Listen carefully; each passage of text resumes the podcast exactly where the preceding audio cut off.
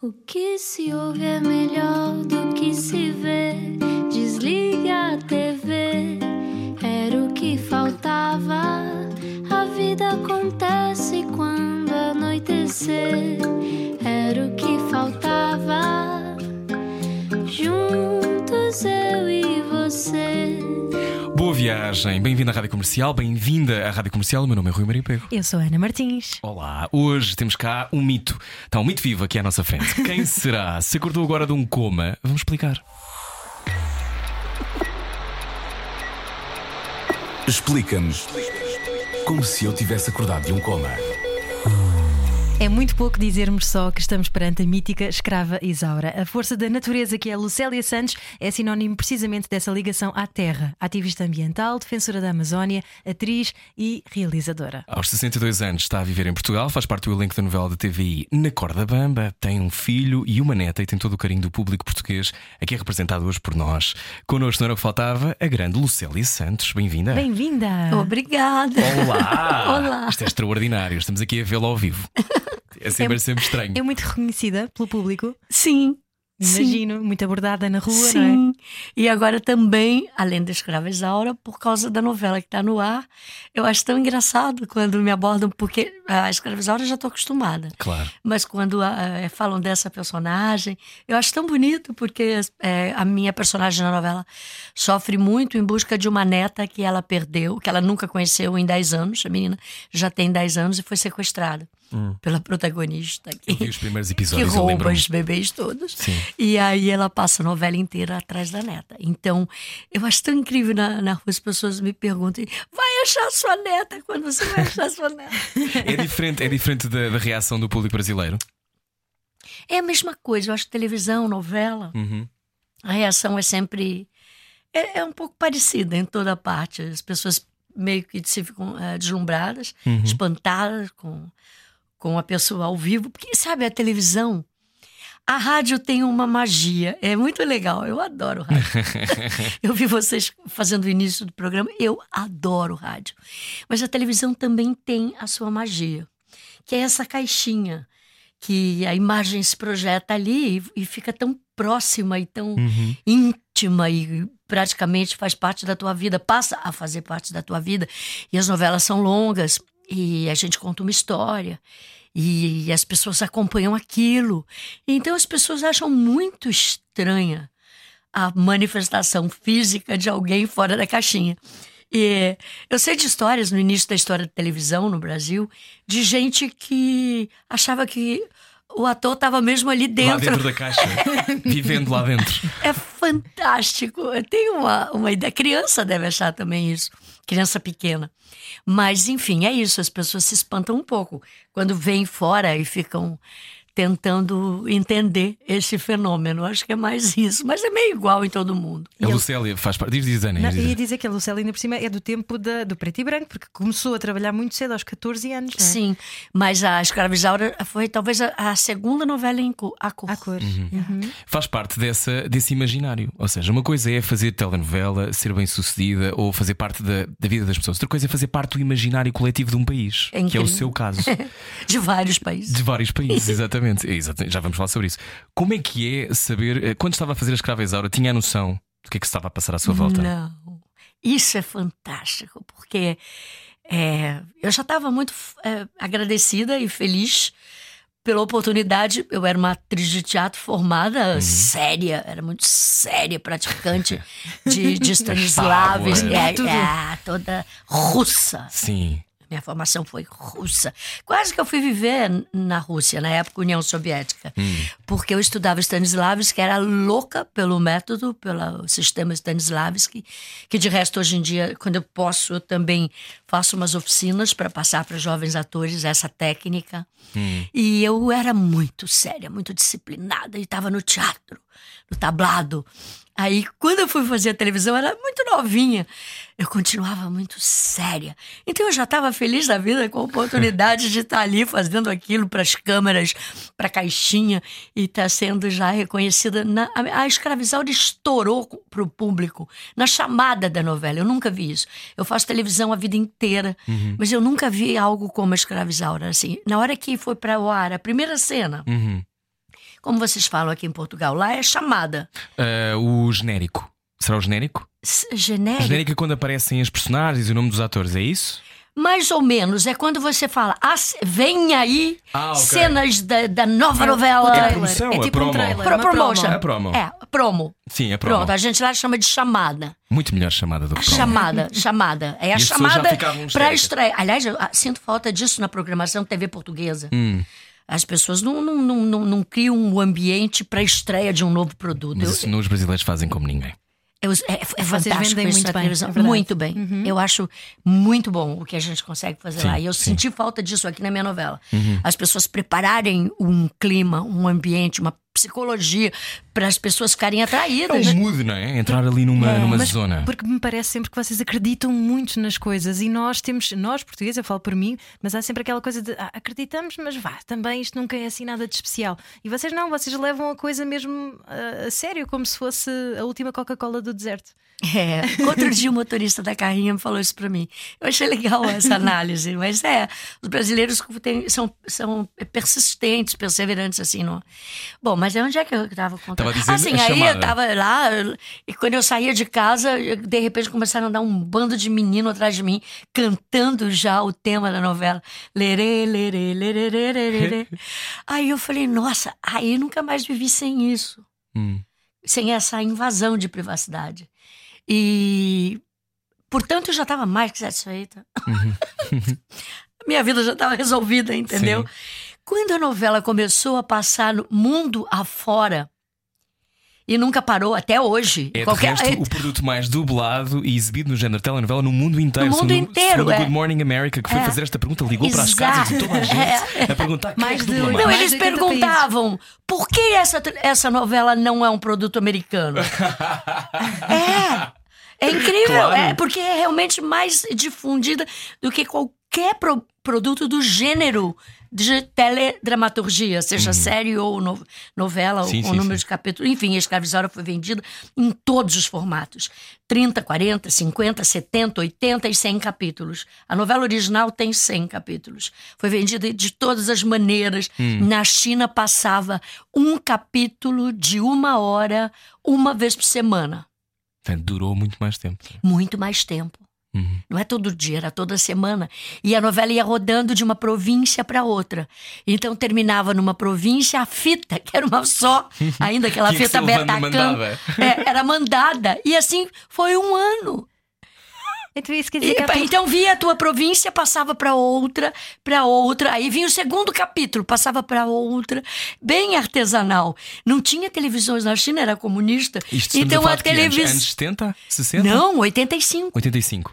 Aí aí botavam ah, todo o público em praça pública, Hum.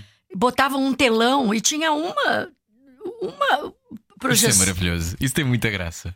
muita graça. E não era uma televisão, era Cristina comunista, não tinha geladeira, Claro. não tinha televisão, não tinha bem de consumo algum.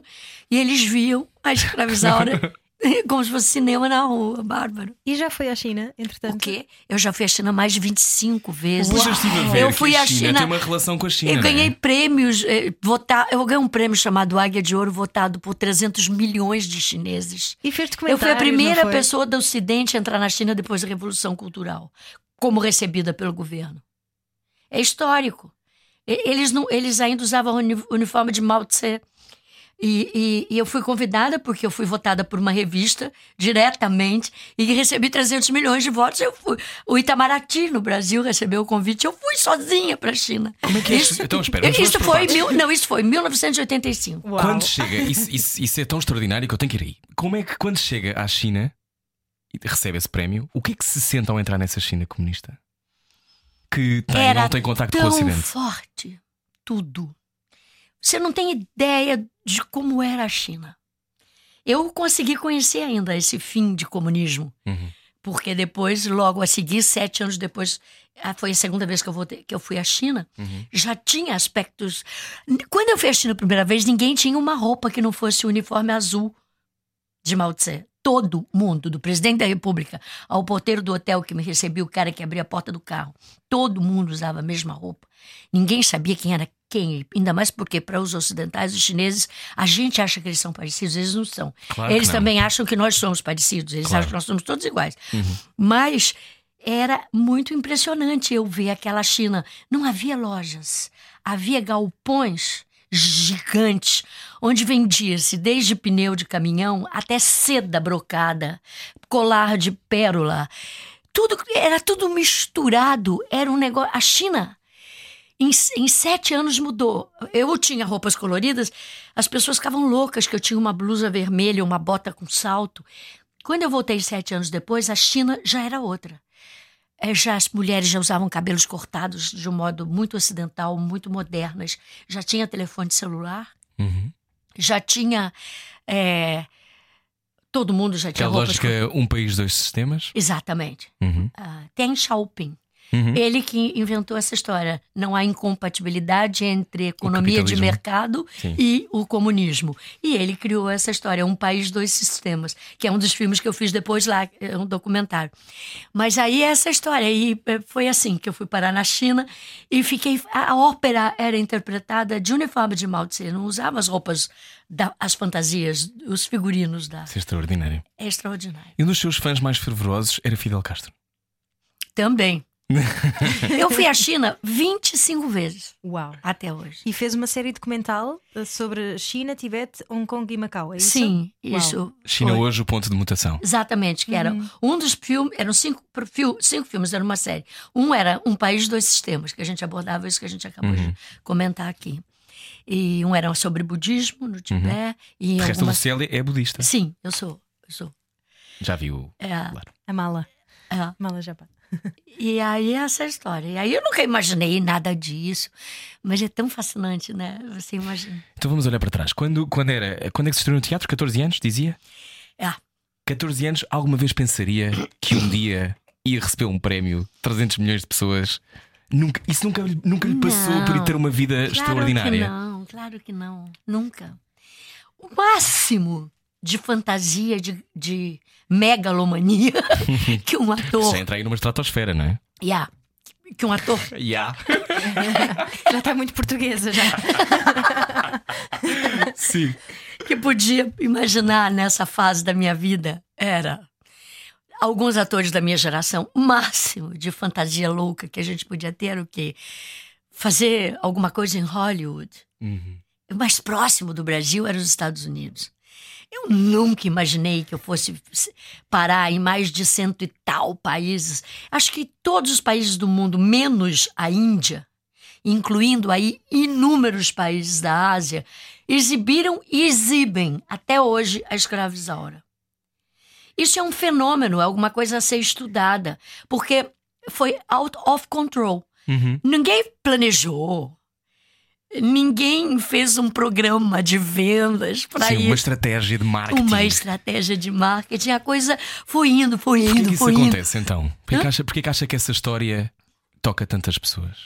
A história. Ah, Ou a novela? Porquê que isso Assim, acontece? Acho que a novela tem algumas características que levam a essa coisa se dar dessa forma. Ela trata de um tema universal que é ah, uma sociedade desigual onde há oprimidos e opressores. Mas isso existe, não diga. Ai, bonitinha! Ironia! Gostamos muito de ironia. Sim. Então, isso é um tema universal Uhum. e ele se aplica a qualquer sociedade atual. Seja ela qual for. Se você pegar, talvez o país mais eh, bem resolvido, com, com maior índice de igualdade social do mundo, você vai encontrar problemas também. A Islândia tem problemas. A A Islândia, a Islândia. Dinamarca têm problemas, de certeza.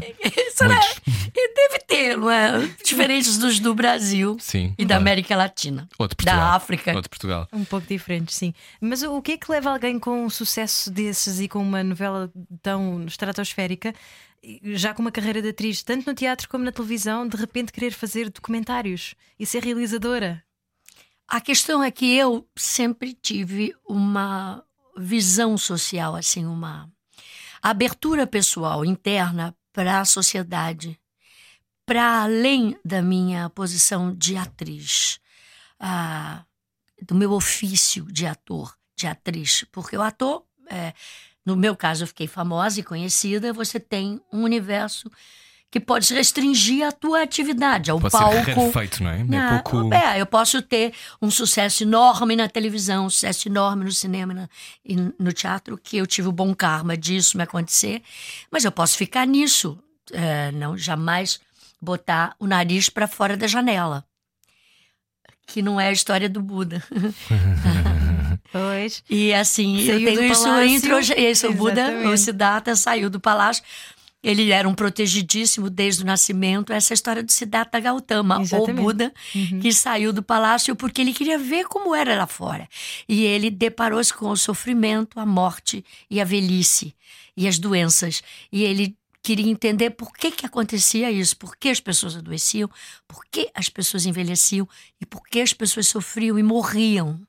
E ele disse que não eh, voltaria ao palácio enquanto ele não entendesse a raiz, a origem do sofrimento. sofrimento. E aí começou a, a, a, a história do Buda, a peregrinação, a meditação debaixo da árvore da Boritri, até ele se iluminar. E eu tenho, eu acho que a história é essa, eu tenho naturalmente, a minha própria natureza, desde a infância, me levou a ter um sentimento de compaixão pelos outros. Então, desde criança que eu sou um pouco inconformada com cenas social, sociais que, que eu considero aviltantes. Gente na rua, sem abrigo, do- sem eh, alimento, sem agasalho, sem medicina. É uma sociedade onde não há um. Segurança, não é? É. Tribos na Amazónia que estão a ser. eh, Eu- aí eu, eu mas eu sou assim, eu não, eu não sou marxista. Eu, eu nasci assim, desde criança que eu, eu saio, eu olho uma criança debaixo da ponte ou alguém desabrigado, eu quero levar para casa ou eu quero dar o meu casaco. Isso é natural da minha natureza, não aprendi isso. Mais tarde eu virei militante social, mas isso foi a minha história pessoal de vida. Agora, a minha natureza me levou por um caminho da compaixão antes de eu ser budista. E eu, logo muito cedo, comecei a também perceber que tinha uma desigualdade a ser tratada no plano social. É, e comecei já numa militância durante a anistia no Brasil. Me juntei a- a- aos grupos de anistia no Brasil, Anistia Internacional. Trabalhei fortemente é, no fim da ditadura militar pela libertação dos presos políticos. Isso, só que eh, acho que muita gente anda esquecida de como é que era essa ditadura. Luciana. Ah, eu não peguei a ditadura porque eu peguei o rabo dela, eu peguei os dois últimos generais. Eu peguei o Figueiredo, o general Figueiredo, e ditadura o... brasileira, atenção. E o Médici, né? E o Médici. Ah, eu- ditadura é, é, é uma coisa desumana. É uma, como é que você vai explicar para alguém que não viveu, sobretudo no Brasil, que a garotada hoje que nasceu com o celular no berço não tem ideia do que é você viver, não viver num estado de direito. Não viver num, num, estado, num lugar onde você tem liberdade. Liberdade de expressão, liberdade de comunicação, liberdade cultural, liberdade de educação, liberdade de comunicação Sexual. sexual. Todo, tipo de liberdade é cerceado numa ditadura. As O pessoas. ar é mais pesado, não é? O ar é. É pesado. a Você, cor parece que desaparece. é, não há cor. Não há cor. Mas um Brasil, um país, um país sem cor. Então. Imagina o Brasil sem cor. Não consigo imaginar, lá está. Ah, é cinza, a cor da farda, a cor das botas, dos coturnos. Eu não, não posso imaginar viver sem liberdade. Liberdade de ir, de vir, de falar, de debater, de, de colocar suas posições. A democracia é o bem mais precioso que um ser humano pode obter. Que uma sociedade pode ambicionar, querer para si. Por isso é que é tão precioso lutar pela manutenção da nossa ditadura no Brasil hoje. Porque a gente, nesse momento, vive na beirinha da bota de novo dos militares. Assim, por exemplo, na área que eu mais milito, que é a Amazônia. Uhum. A semana passada, o Bolsonaro tirou é, exonerou todos os administradores de carreira de todos os postos da FUNAI, que é a Fundação Nacional do Índio, no Brasil inteiro, onde tem o maior número de índios, as terras indígenas estão todas lá e são deles por direito constitucional. Ele tirou, exonerou os eh, funcionários de carreira e colocou militares em todos os postos Que conveniente. e alguns evangélicos. Então a gente está falando disso, né?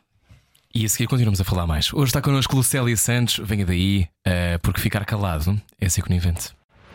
Largue tudo o que está a fazer e beije o seu rádio. Era o que faltava. Na comercial. Viagem com a Rádio Comercial. Olá, eu sou o Rui Maria Pego. Eu sou Ana Martins. Hoje está connosco Lucélia Santos, mito vivo. Mito vivo, é muito É bom. um mito vivo. Mito vivo, é Lucélia muito Santos está em, em Portugal. Ahm, gosta de estar em Portugal? Gosto muito. Porquê que adora estar em Portugal? Diga Eu lá. gosto porque eu gosto das pessoas, Uhum. porque eu gosto da cultura, da comida, ah, Da que que eu- segurança? Hum? Da segurança? da segurança, da tranquilidade. É muito diferente você viver sem aquela tensão permanente de poder ser assaltado a qualquer momento, no ônibus, no metrô. É, isso é muito sério no Brasil, sabe? Eu ando de transporte coletivo no Brasil também, sempre andei, porque eu não dirijo, nunca dirigi automóvel. Então, até uma vez virei capa de revista porque andava de ônibus. Vê se isso tem sentido.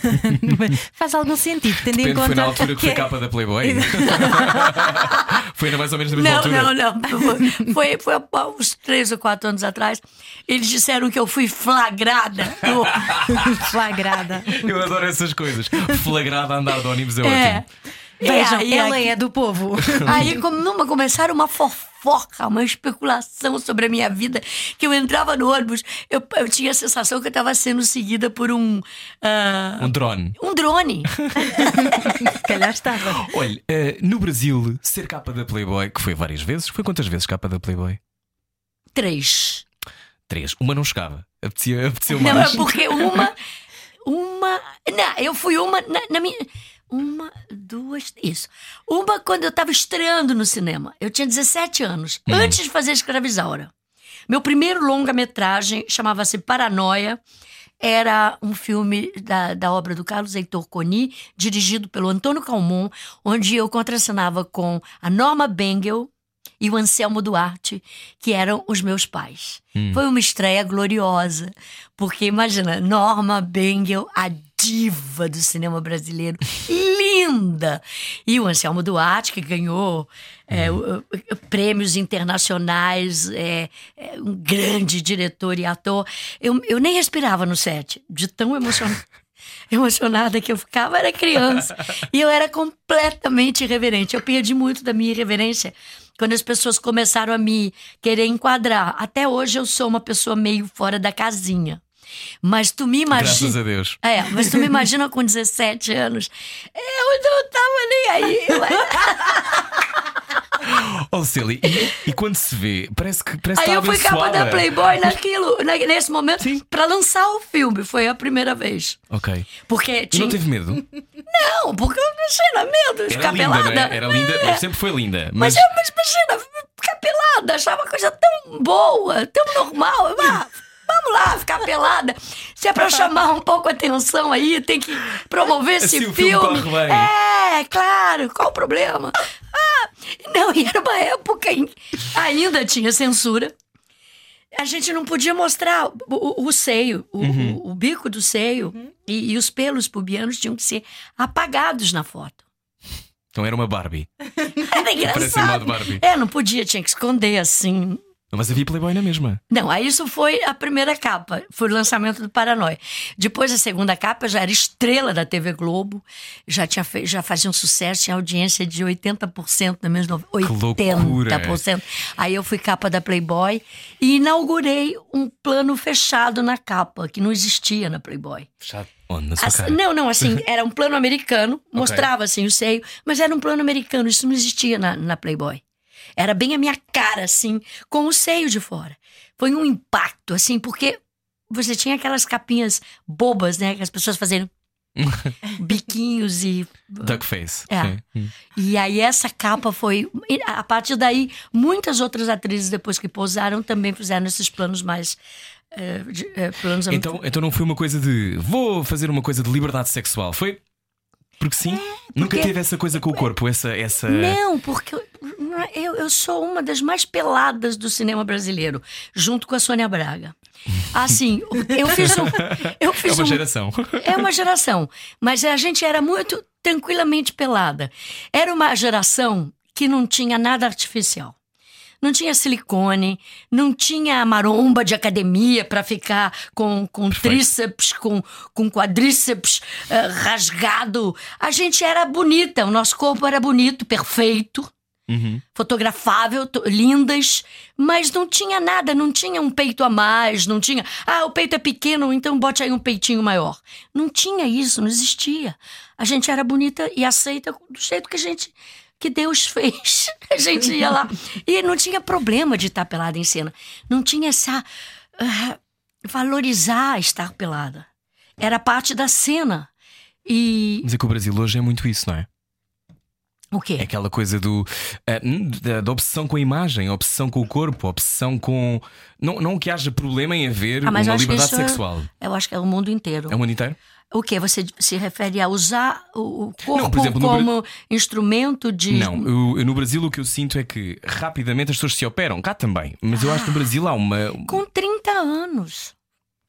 Ah, Com 30 anos, as atrizes já mudam o nariz, já antes, né? já põem botox na boca, esses preenchimentos. Uhum. Mudam a cara. Eu, é uma onda, é uma onda, é uma onda Mas, mas internacional. diga-me isto, como atriz, a cara é o seu instrumento máximo de trabalho. Se você fica com a cabeça, com a cara parada, como a Esticada. Nicole Kidman, a dada altura, É, é que uma não se estava espantada, se estava feliz, se estava triste, não Você conseguia sabe perceber. uma coisa que está acontecendo hoje Hum. que até me choca um pouco? Isso está virando critério para escolher atrizes. Tipo, ela tem muita operação ou não? Uhum. Ainda mais agora na minha idade, porque as pessoas ficam. É, é estranho um- uma pessoa com uma cara muito deformada desses eh, procedimentos. Super estranho. Isso tem virado um critério. Eu até fico meio chateada. Que, que os, os diretores perguntam é, se você tem feito procedimentos, porque eles- uns querem, mas outros não querem. É, eu vi um filme também na Netflix que trata desse tema. Uma série francesa Hum. que se passa numa agência, numa agência de publicidade. Vocês viram isso? Não, eu não, vi. É não vi muito isso. legal, mas enfim. Mas o que, que eu tava falando antes? Sim, mas nessa época, ficar pelada era uma coisa muito natural. Não, não tinha muito. Faria hoje? Hoje faria? Não, agora eu não tenho mais, mais, mais 30 anos. Ah, ah, faria, mas sob algumas condições assim. Ah, Eu engordei 3 quilos em Portugal. Na verdade é isso, eu tô lutando. nota-se muito, Lucélia. Não, não, é, não. Você pode deixar que eu vou perder esses 3 quilos na esteira. Mas, assim, eu fiz um filme que eu ficava pelada o tempo inteiro. Era assim: pelada com a cobra, pelada sem a cobra, pelada com a cobra, pelada sem a cobra, que era a luz do fogo. Sim, sim, sim. Então, sim. depois disso. Que é o tal filme que um, Fidel Fidel, Castro Castro, tinha na, na- na biblioteca dele, não era? Ah, quando veio. Ah, é. Epá, foi o que nós descobrimos. Foi, exato. Quando veio para Portugal, veio, porque veio a convite também do Rui Vilhena, o argumentista da novela Na Corda Sim. Bamba, mas veio também porque estava chateada com a situação no seu país. Não, na verdade, eu me empenhei bastante na, na campanha pelo Haddad, que era o opositor ao Bolsonaro. E eu tive até o último momento uma esperança que, que o Haddad fosse conseguir. eh, Eu achei que ia conseguir. eu, eu lutei até o último instante. Aquilo teve um, foi muito foi muito é, desgastante para todo mundo assim A- as pessoas que acreditavam nesse projeto. E o Haddad é um cara extraordinário. Ele é um professor uma pessoa totalmente leve e preparado maduro equilibrado. Ele é um cara incrível intelectual. Um cara do bem um cara com experiência um cara incrível. E aí quando a gente perdeu mesmo, que os vampiros todos começaram a sair para a rua, porque a gente não imaginava que, que, aquele, que esse senhor tivesse tanta adesão, porque estavam todos com medo de botar a cara na janela. Ficava- nada como o ódio, nada como ódio eleito para legitimar tudo. Exatamente. É isso, você falou tudo. Então, quando os vampiros começaram a sair do armário, começou a ficar tudo tão pesado. Então, eu que tinha me exposto extremamente na campanha do Haddad, eu falei, oh, como é que vai ser minha vida, né? E eu tava assim, eh, não, não tava chateada, eu tava num estado de... Fica, como é que se fica? Em choque? De, de, de expectativa, o que, que vai acontecer, não é? E ali, eh, logo assim, a seguir veio o convite foi como assim um anjo que me, me tirou. Foi muito saudável para mim passar essa temporada aqui. Eu estou aqui há oito meses. Foi praticamente todo o primeiro ano de governo desse senhor. Uhum. Então eu eu foi realmente um presente porque eu acho que eu ia, eu ia me deprimir se eu ficasse lá. E aqui eu estou militando. Estamos fazendo um trabalho, se tiver tempo eu quero falar Sim, sobre claro, isso. Vamos falar. E mas eu não tenho essa pressão que eu talvez tivesse lá presentemente. Trouxe o seu filho e a neta também, não é? Também cá estão a viver? Não, já não? eles já não? moravam aqui desde 2015. Ah, verdade? Ah, sim. Uau, É. ok. E está a pensar Também teve esse, esse aspecto de poder estar mais perto da minha neta, que é uma graça. que bom. E está a pensar ficar agora? Vai pedir Não, eu vou nacionalidade voltar para o? Brasil em março, agora já terminou a novela, eu vou voltar para o Brasil. Eu vou trabalhar imediatamente lá, agora. E eu devo voltar para cá eh, dentro de uns quatro meses, eu volto. Porque entretanto também criou uma coisa chamada Coletivo Alvito. Se calhar Sim. falamos disso a seguir, não é? Ah, podemos falar agora? Ah, podemos? Ainda Temos temos, tempo tempo. agora, Ah, sim. então pronto, vamos a isso. Coletivo Alvito, o que é que é isto do Coletivo Alvito? O coletivo Alvito. Vocês conhecem Alvito? Sim. Sim, sim. Beijinhos, sabemos. Gonçalo Pola. Obrigada por me teres posto em contacto com a Lucélia. Eu estou apaixonada pelo Alentejo. Uhum. Aqui, se eu fosse uma cidadã assim, nascida, eu. Porque eu estou pedindo documento para ser cidadã. É, como chama? De adesão, mas. É, se eu, Nacionalidade. nacionalidade. Se eu tivesse nascido aqui, eu queria ser lantejana. eu sou apaixonada pelo Alentejo, acho tão lindo, tão lindo, tão lindo, tão lindo, tão lindo. E eu fui ao Vito e conheci o, o, o, o Gonçalo e mais uma turma, e ele me mostrou uma oliveira de 1500 anos. Eu fiquei extremamente emocionada. Eu sou muito sensível para as árvores. Eu considero as árvores os seres mais importantes do planeta. Acima do ser humano, eu considero as árvores. Então, isso posto, é, você imagina, traça um perfil sobre esse ser que eu sou. As árvores me sensibilizam muito. Por isso que eu sofro tanto com a destruição da Amazônia. Eu estou militando na Amazônia há mais de 30 anos. Eu fui companheira do Chico Mendes lá em todo o projeto da fundação das reservas extrativistas, todas essas resecs que existem. Nós fizemos esse trabalho desde os do princípio, sem princípio, lá atrás, até o assassinato do Chico Mendes, em em 1988, e a seguir nós continuamos com a- demarcação das reservas e tudo isso. Por isso que esse tema, para mim, é tão fundamental. E não é um tema que começou ontem na sua vida, não, Não. é? É um tema que acompanha a sua vida há, há mais de 30 há anos. mais de 30 anos. Quer dizer, eu caí dentro, mergulhei de paraquedas ali na Amazônia há 30 anos atrás, quando eu conheci o Chico Mendes e fui para lá a chamado dele. E fiquei militando lado a lado com ele e fizemos todo esse trabalho. E essa fundação eh, dessa associação entre índios e seringueiros, caboclos, ribeirinhos, os povos originários da floresta. Sim. E na É. altura do assassinato do Chico Mendes também correu risco de vida, sim, não é? Sim. Então eu já estava lá, não, não, é, não é uma coisa que pra na minha militância não começou agora, é uma coisa que a, a floresta sempre correu riscos, não tanto quanto agora, mas a gente sempre defendeu um alargamento das leis de proteção ambientais. Então as pessoas hoje querem a destruição de tudo. E a nossa luta sempre foi pela ampliação das leis, não pelo retrocesso delas. Tá me entendendo? Sim. Então a gente lutando não se pode recuar, não se pode recuar, não se pode recuar no que se fala sobre parques florestais, sobre reservas ambientais. A gente tem que avançar, avançar, avançar, defender de todas as maneiras possíveis, imagináveis e inimagináveis, e não o que está acontecendo agora, que é o contrário. Eles querem acabar com os índios. Todas as riquezas, a grande maior parte das riquezas brasileiras estão em terras indígenas. O que, que você acha que vai acontecer? Claro. Eles são capazes de matar todos para pegar todo aquele ouro, aquele nióbio, todos aqueles diamantes que tem.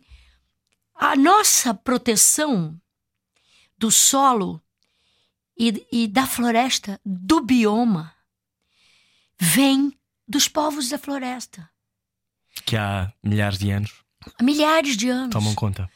Então, todo o trabalho da gente branco é, é tão somente dar voz a eles e ficar ali ao lado, dizendo: tamo junto, tamo junto. Se eu posso é, colaborar, estou aqui. Estarei repercutindo essa, vibrando essa energia pelo mundo. Dar voz ao, ao que os povos da floresta fazem. Eles, a cultura deles, que é uma cultura gigante, poderosíssima, é o que segura o planeta. Se ainda não explodiu tudo, é porque esses índios estão vivendo lá, com a sua cultura, da maneira como eles vivem. Destruí-los significa destruir a nós mesmos. Sim, mas eles, quem faz isso não sabe. Nem vai saber. Aliás, Como é Pior é que sabe. Acha que sabe. Eu vi um filme chamado The Dark Waters, que é sobre envenenamento Sim. das águas pela indústria química. E é chocante.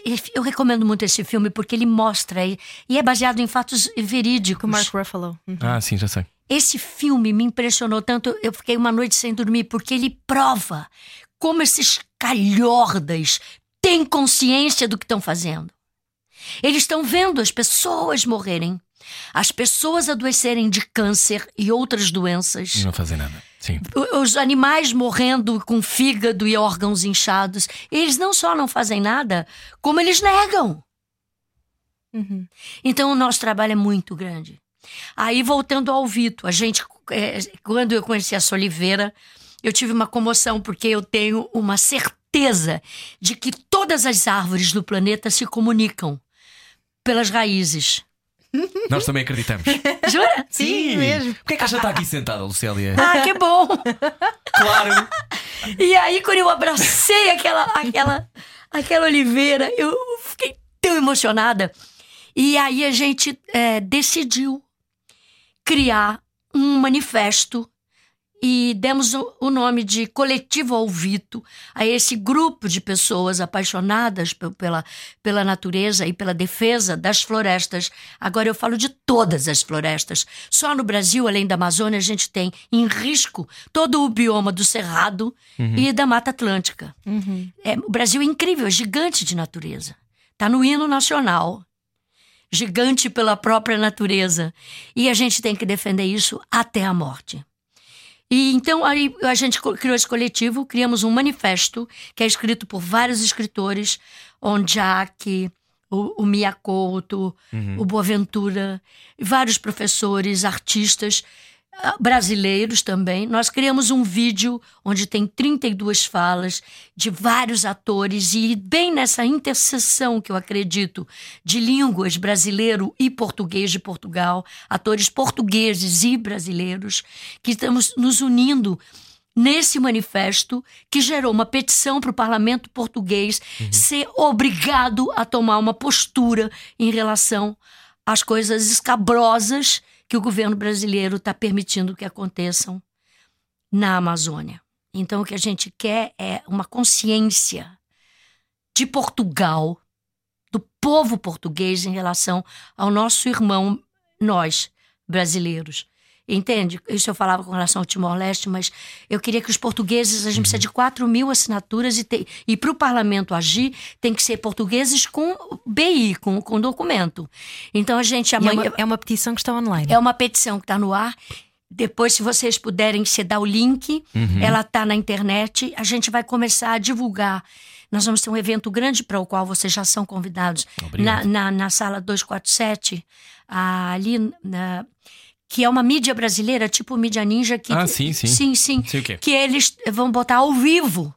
Na, no dia 19, às 5 e meia da tarde, agora, botar ao vivo, chamando a petição com, com o seu endereço de, de online e pedindo para todo mundo entrar lá e assinar. Depois vocês podem dar também a petição.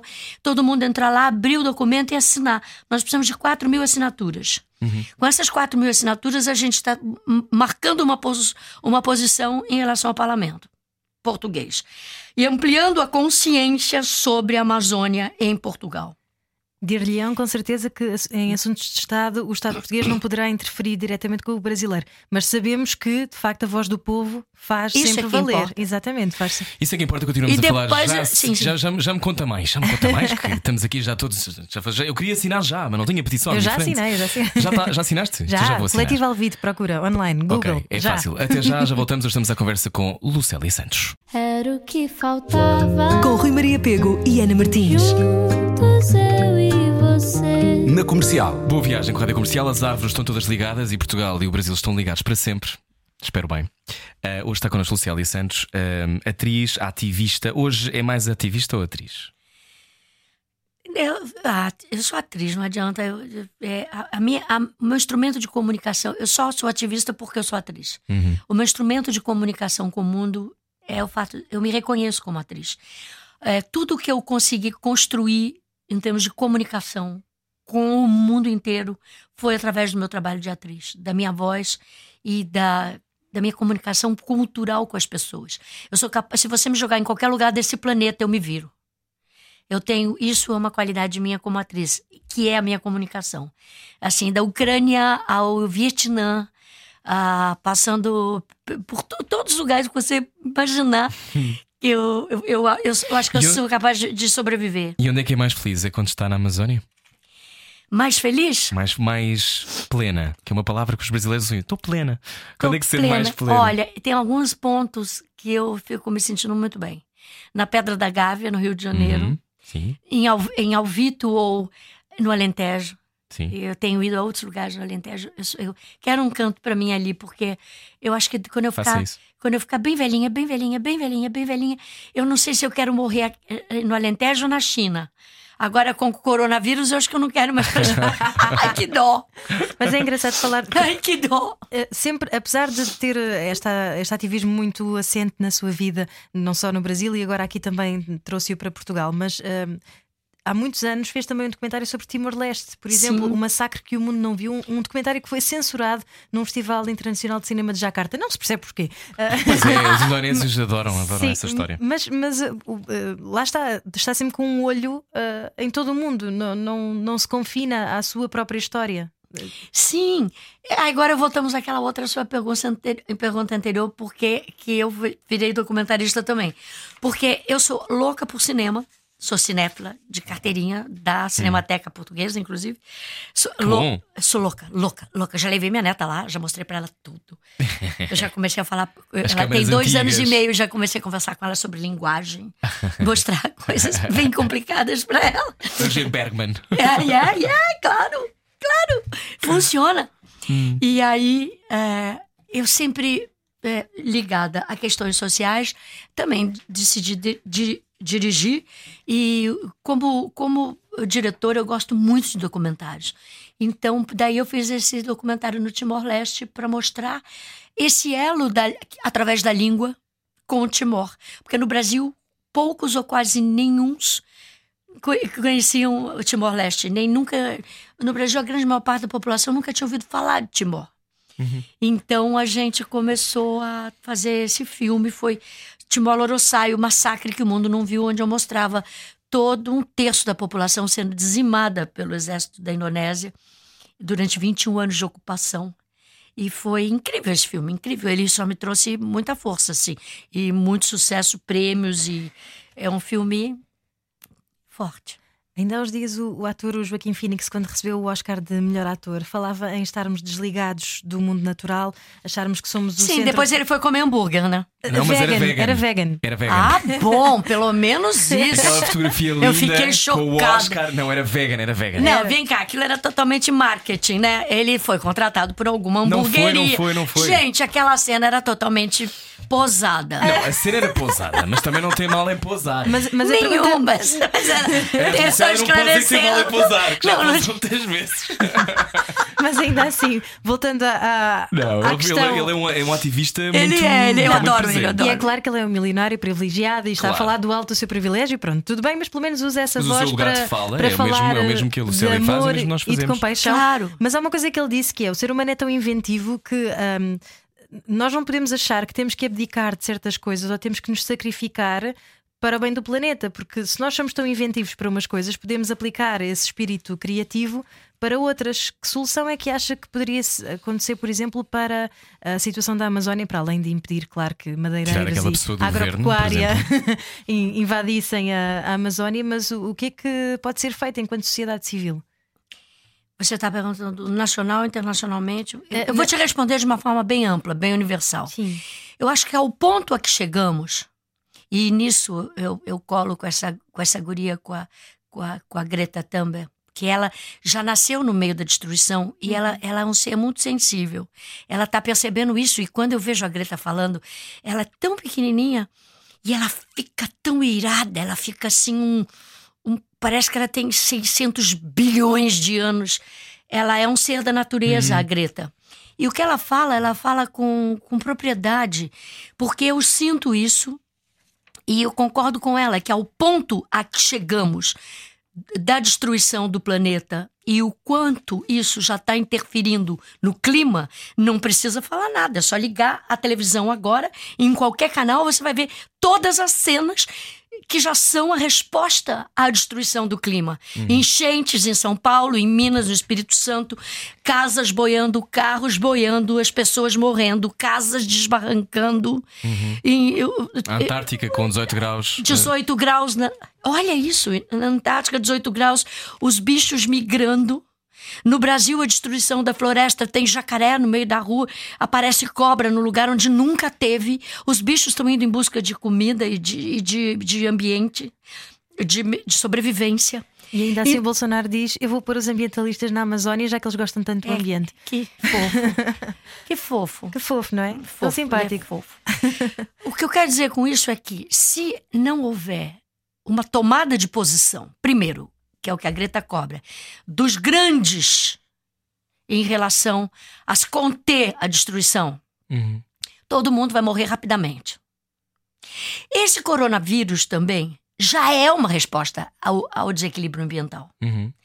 Se você for estudar a estrutura como está se propagando, você vai encontrar essa realidade. Depois a gente pode desenvolver mais esse assunto, mas eu estou querendo desenvolver um roteiro de teatro sobre esse tema. Pensei nisso hoje. Porque esse não, é, essas doenças que acontecem na humanidade, uhum. tipo a febre amarela, uhum. no, no, contexto em que ela houve, ou a peste. Peste negra. A peste negra. Peste bubônica. Bubônica. Uhum. É, elas acontecem dentro de um certo contexto social. Uhum. E isso não aconteceu por acaso. É, uma, é um desequilíbrio total social que a gente está vivendo. E o clima, isso em função do clima em função do tipo de vida que nós levamos. É este o ponto.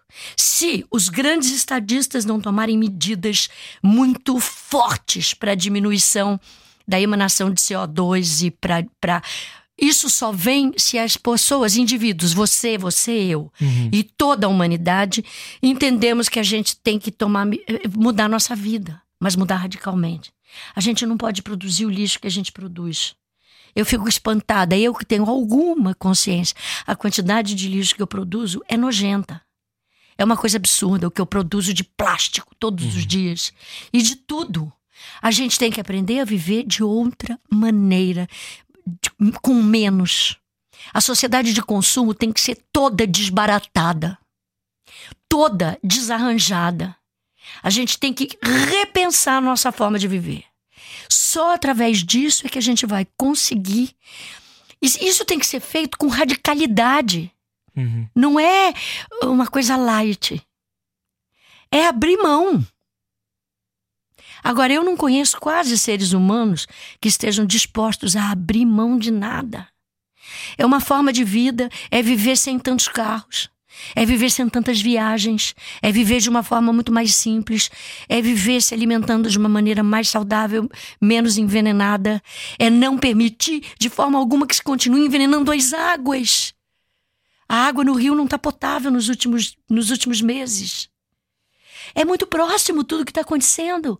Se a gente está falando isso há 30 anos, agora é a hora onde as coisas começaram a ficar muito evidentes. Então, é uma questão de sobrevivência, não é alarmismo ambiental. Ah, Os Isso ambientalistas. deixa-me louco quando alguém diz isso. Ah, é alarmismo, eu fico louco. Eu fico louca. Eu fico louca.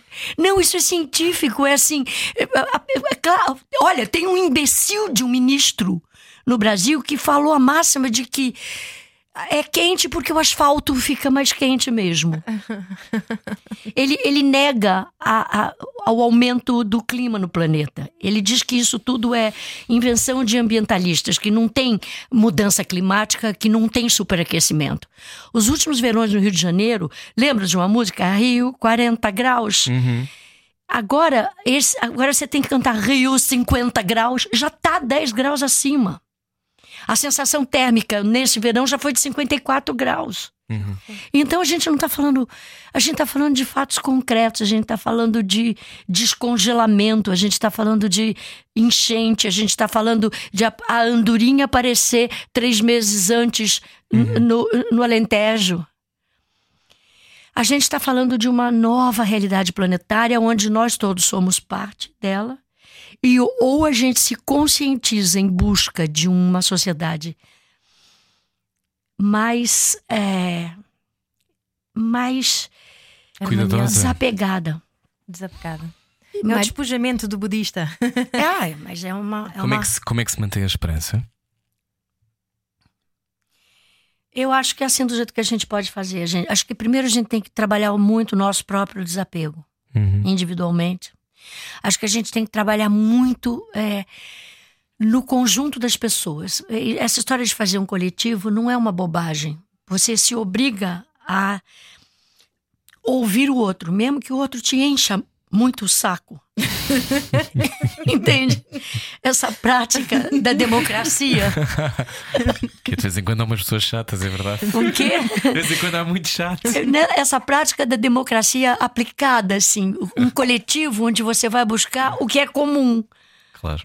Eu acho que isso é uma coisa saudável, assim, começar a falar com o vizinho, compartilhar ideias, tipo isso de uma feira orgânica, ou de não desperdiçar alimento, ou de trocar comida, ou de levar a comida. Ou... Eu acho o alimento o centro da discussão. O alimento. Por isso que, eu- que aquela campanha que o Lula fez de, de tirar da, da, da miséria milhares de pessoas foi tão incrível. E por isso que eu, eu acredito muito nesses padres, nesses bispos que defendem a ideia de que o alimento é um bem universal de todos os seres. Então, é, é muito por aí.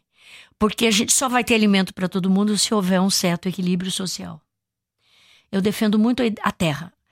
A- o alimento vem da terra. E a terra tem que ser protegida por nós. Não é tirando as árvores da terra ou machucando a terra ou, ou- ou não permitindo que a terra nos Ponto proteja. cimento, não é? É. E botando cimento para gerar o aquecimento que o ministro. Sim. Já que Oh, fala em ministros, diz, diz. não, ia perguntar, já que fala em ministros, como é que vê a nomeação de- da atriz Regina Duarte para a Secretaria Especial da Cultura depois da queda do Roberto Alvim, que foi demitido porque copiou frases do Goebbels? Eu conheço bem a Regina, fomos amigas mu- muito tempo, assim, comadres, viver muito próximas e a gente tem uma relação, portanto, afetiva. Há muitos anos, a Regina Duarte é muito comprometida com o agronegócio. Ela é hoje muito mais agropecuarista Do do, que que atriz. atriz. É um fato, não estou inventando isso, é uma realidade. Ela, ela, ela gosta muito dos bois para o negócio, para o, business. E tanto que ela foi defender o Bolsonaro na Avenida Paulista e a campanha dele, ela se empenhou imensamente e dizer que realmente tem que parar com a história na Amazônia, tem que entrar com os tratores, tem que produzir grãos, grãos esses que são monocultura de, de produtos é, com agrotóxico, resto, para fomentar todo, todo o Circuito. circuito. Então, ela é declaradamente uma defensora desse governo, desse projeto de governo. Isso posto, é, eu acho que ela vai ter que dançar quadrilha lá no- no- na Secretaria de Cultura, porque a grande maior parte dos artistas não apoiam esse governo e não apoiam a censura. E não apoiam as medidas que ele tem tomado de E a querer destruição da Ancine, por exemplo. é, de- de- é, a destruição da Ancine, tirar os cartazes dos filmes brasileiros. Isso é um da- escândalo, eu vi. Um escândalo. Ele tirou todos os Ancine, já- só para a contextualizar. Agência Nacional do Cinema Brasileiro. Ele, o gestor foi lá e mandou tirar todos os cartazes da história do cinema brasileiro. É que nem alguém chegar na Cinemateca Portuguesa e tirar os cartazes dos filmes portugueses de lá. Sim, apagar o Belarmino, apagar o trabalho do Manuel de Oliveira. Imagina, Zé de Elite. imagina. Isso. Isso é o quê? Isso é o quê? Me explica. Você Qual- pode mas me... qual, foi- qual é que foi a justificação? Foi. Não há. Não há Não, há como haver. Hum. Não há como haver. E assim foi a mesma justificação de, de defender ah, aquele discurso que foi literalmente copiado do discurso do Goebbels. Não há justificação para isso. O que Goebbels, aconteceu. para quem não sabe, que era nazista, ok? Nazi. Não, ele era o- não só um, ministro da propaganda, ele era o cara que desenhou as fardas do, do exército nazista, sabiam? Era um, ele desenhou Que era as de resto fardas. Hugo Boss. Ah, ele era o criativo do. do ele era o criativo do. Sim, sim, sim, do- do do, do, do, Hitler. E o cara ficou fascinado por essa ideia. E o que, que eles querem? Evangelizar o cinema brasileiro. Tirar tudo que é tema de mulher, de negro, de LGBT. LGBT, tudo. Eles querem tirar tudo, censurar tudo e só ficar filme papai e mamãe. Filmes bíblicos. Para a família. É para família, mas com o sentido de que sexo só para procriar. Eles já falaram isso Eu- expressamente. Eu, não estou inventando nada do Eu que sei, eu eu estou falando sei, aqui. eu não, sei. eu achava isso uh, impensável, até que há uns anos valentes fui à Cinemateca Portuguesa. Eu nunca tinha visto nenhum filme censurado, felizmente, e fui ver. E eles passaram uma, um filme italiano, não me lembro agora de quem era o realizador, mas que mostrava precisamente como é que os filmes passavam na altura. E então havia a aproximação do beijo e depois já só o afastamento. Portanto, não mostravam o beijo em si. E esse era um exemplo clássico e muito simples de censura, mas não é? De bons costumes, por assim dizer, que não fazia sentido absolutamente nenhum. Mas pronto, era o que era. E eu fiquei chocada porque uma coisa é dizerem-nos havia censura, outra coisa é vermos uh, a Sim, censura nós no somos cinema. um país onde a censura esteve no poder Claro, 48 anos, não é? Portanto, precisamente. nós temos a perfeita noção. Eu Sim, acho mas, que nós mas não isso na- nascemos com isso. Não nascemos com isso felizmente. e não vimos os- as peças alteradas, nós não vivemos isso. Sim, os pais de vocês provavelmente sim. Sim, sim, sim, sim. Claro. Ahm, tem- eh, eu sei que a Lucela está com pressa. Temos um jogo final, tem a ver com dilemas morais. Joga connosco este jogo? Sim. Então pronto, então vamos a isto. É o Cortar aos Pecados, edição com Lucélia Santos, na Rádio Comercial. Cortar aos pecados. A Rádio Comercial quer saber o estado anímico dos portugueses num jogo de dilemas morais. Muito boa noite, só agora chegou. Estamos hoje com Lucélia Santos, atriz mito da televisão brasileira.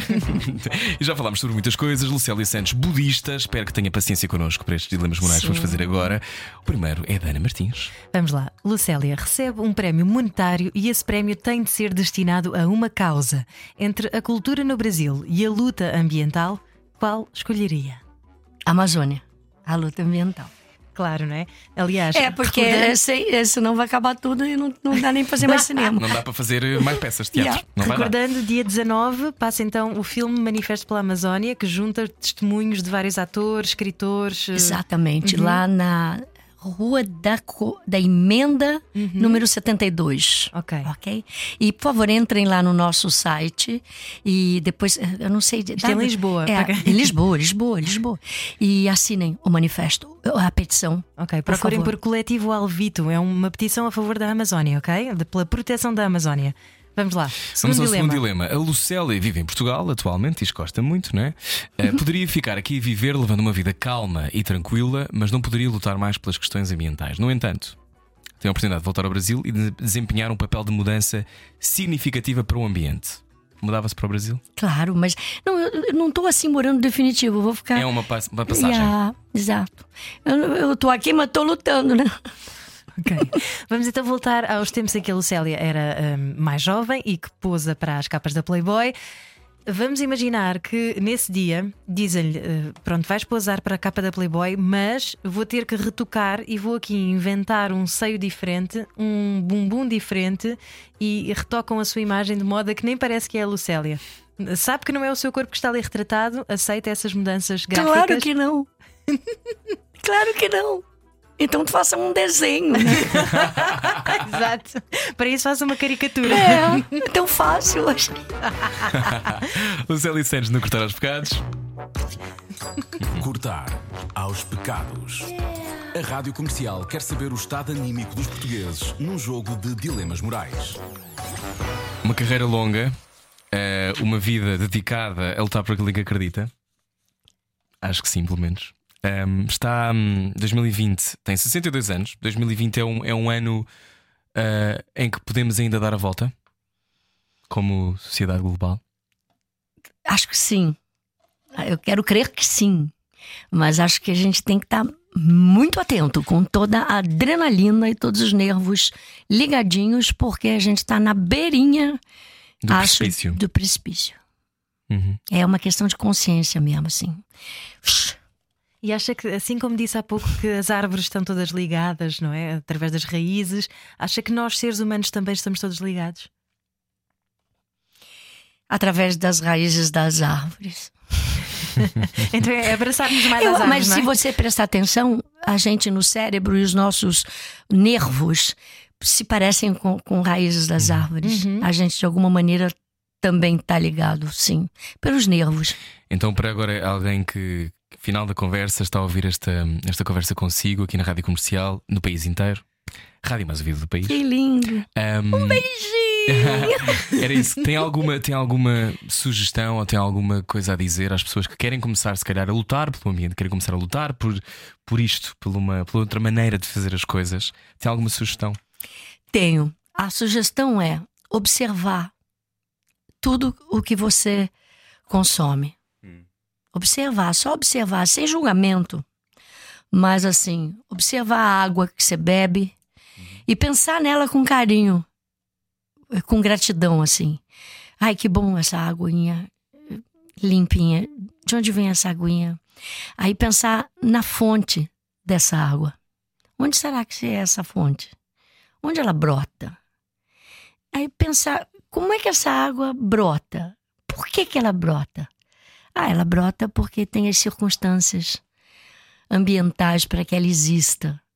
Eu acho que isso desenvolve ah, um retorno do, da nossa vida humana para o lugar onde a gente deve estar e deve ir.